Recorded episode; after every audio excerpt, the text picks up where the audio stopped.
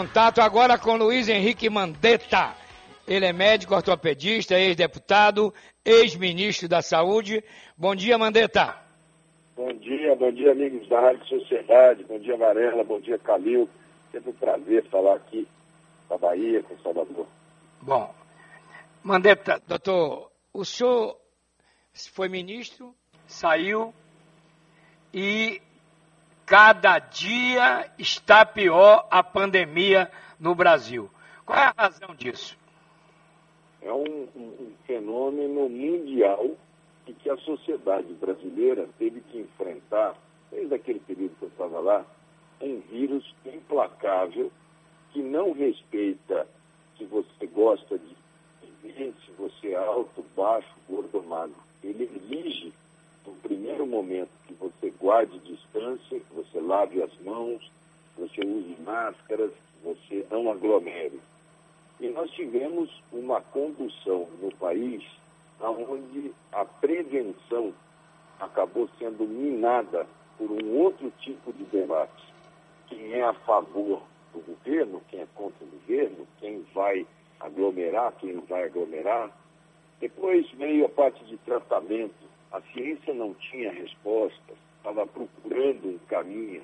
Vieram os pseudocientistas e falaram, olha, toma cloroquina. E a sociedade ficou num debate, toma cloroquina, não toma cloroquina, e o vírus ganhando, o vírus dando galope. Depois vieram, olha, nós temos que testar. Ficou o governo, não vou testar, vou testar, e o vírus ganhando espaço.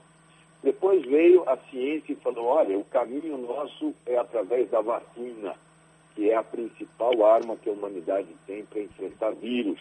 Enquanto bactéria a gente enfrenta com antibiótico, verme a gente enfrenta com vermífugo, vitamina a gente dá para carência vitamínica, vírus a gente enfrenta com vacina. Em agosto do ano passado, e quando eu falava ciência, ciência, ciência, o caminho da saída é por ali, a gente deveria ter avançado nesse prato de comida, nessa oferta da ciência e ter adquirido todas as vacinas que o nosso povo precisava. Não fizeram.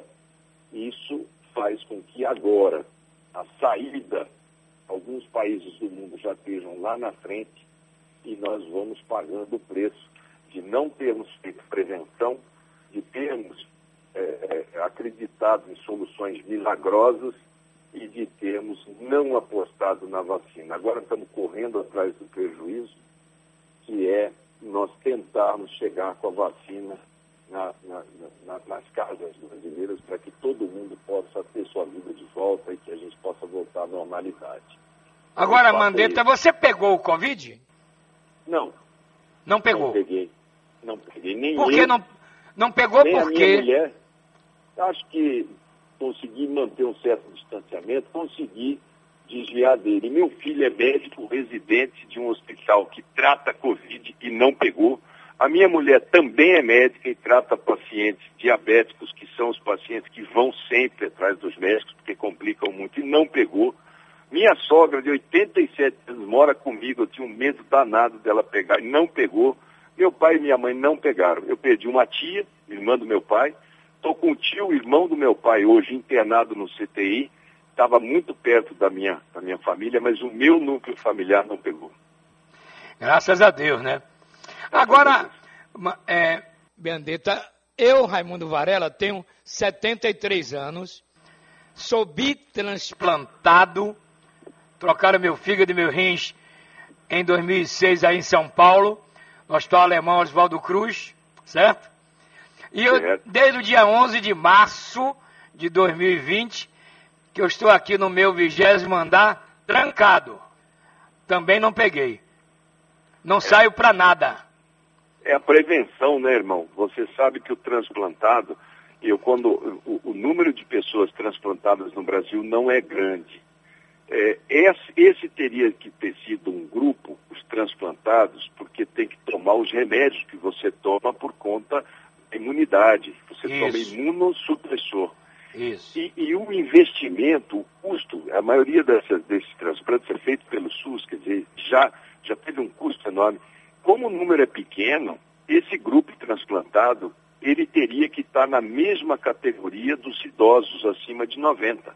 Isso. Porque é um número pequeno que, se pega essa doença, tem uma possibilidade tão grande de complicar que ou faz o que você está fazendo, ficar trancado, e é difícil ficar trancado, não é fácil, mesmo assim corre risco, porque vem alguma coisa, vem uma funcionária, vem uma pessoa que vem da rua e, e você não sabe como é que isso pode se dar, né?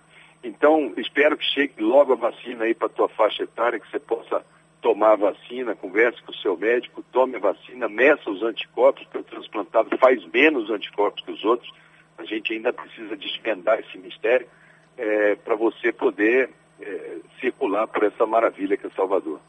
Bom, doutor Mandetta, para encerrar, porque o tempo hoje está muito apertado, somente agora conseguimos o contato. O que dizer à população da Bahia através da Rádio Sociedade? Deveres a, a cumprir? Vamos lá.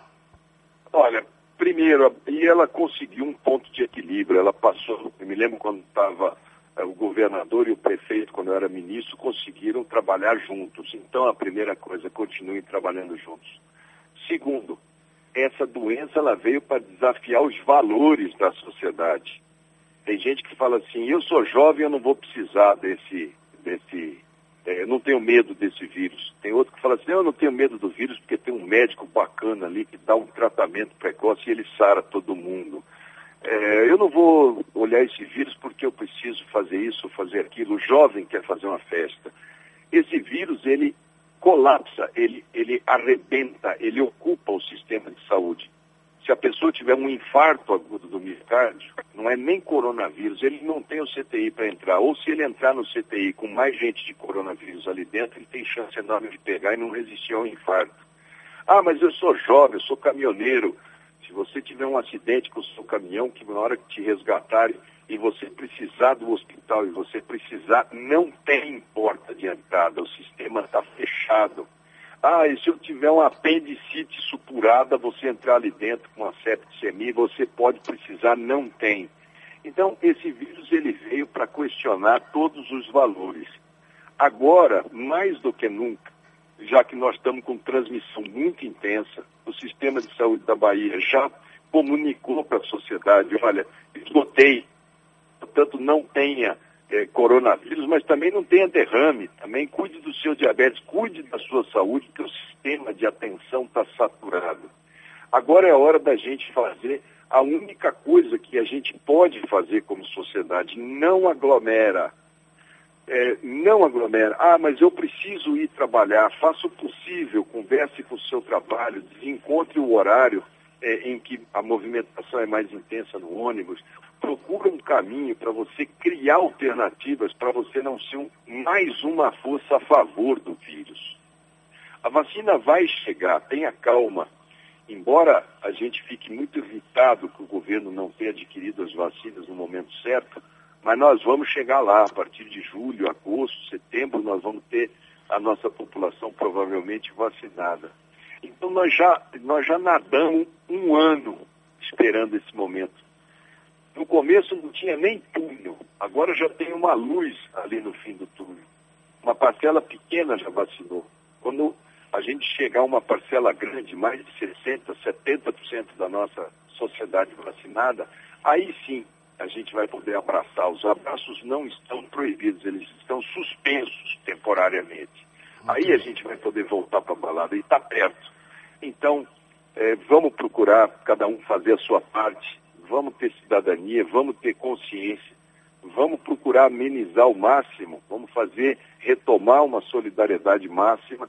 E vamos acreditar que a gente vai ter a nossa vida de volta para a gente poder reconstruir a educação que está em estado de, de crise, a cultura, o, setor de eventos, as empresas, os empregos, é, enfim, tudo aquilo que a gente sabe que a gente vai ter que reconstruir.